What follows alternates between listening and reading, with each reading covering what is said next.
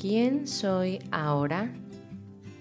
Ayer te platicaba cómo es que sé cuando ya estoy lista para algo en particular y cómo estoy tomándome lo más que puedo esta vida como un juego.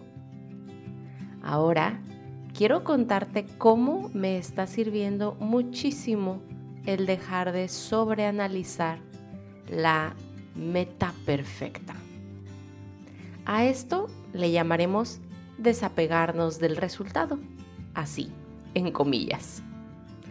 Y es que por años crecí teniendo ideas en mi mente de, ¿y si empiezo a ir al gimnasio y a tomar la proteína y a cuidar mi alimentación y entonces me pongo súper fuerte y delgada y sexy y me compro los pantalones?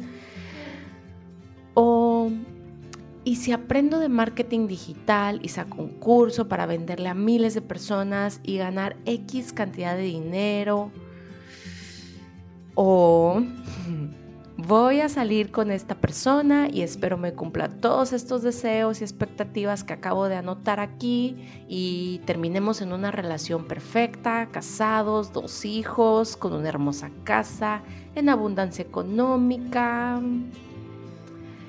Espero darme a entender.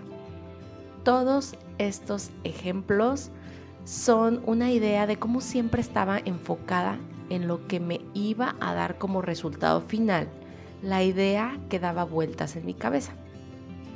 Aprendí a ponerme metas y luchar por ellas. Y sabes qué? Ese es un gran desacierto. No vine yo a esta vida y no creo que tú sí a luchar, a sacrificarnos. Entonces, ¿qué hacer con la idea que se genera en mi mente y para la que ya comprobé que estoy lista? Lo que hay que hacer es vivir la idea, permitirle que se vaya desarrollando a lo largo del camino, pues solo la experiencia traerá certeza. Solo la experiencia te permitirá decidir si es por ahí o si rediriges y eliges diferente. Solo la experiencia, el aquí y el ahora. Y te digo todo esto porque estoy segura que al sobreanalizar el resultado y quererlo perfecto desde la mente, tal como te lo imaginas, entonces te frenas porque llegan las inseguridades y te llenan el corazón y la mente. Y entonces también frenas estos aprendizajes que te están esperando al momento de vivir la idea. Y sabes qué?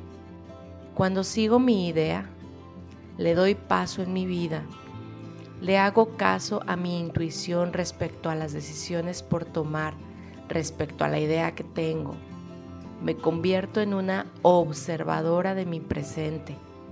Organizo las actividades por hacer en relación a ella.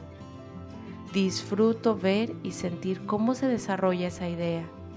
Voy a mi ritmo priorizando sentirme lo mejor que puedo en todo momento. Entonces, solo entonces, es que el resultado es perfecto. Inclusive mejor que como me lo pude haber imaginado, o hasta completamente diferente, pero perfecto. Y al referirme a perfecto, lo hago como sinónimo de un resultado ideal para este momento de mi experiencia de vida. Recordando que la vida es tan solo un juego de colores.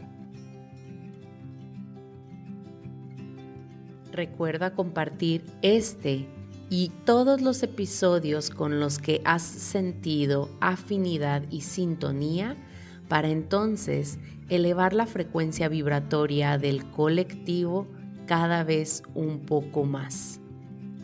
Nos vemos en Instagram o Telegram para compartir dudas y reflexiones. Gracias, gracias, gracias.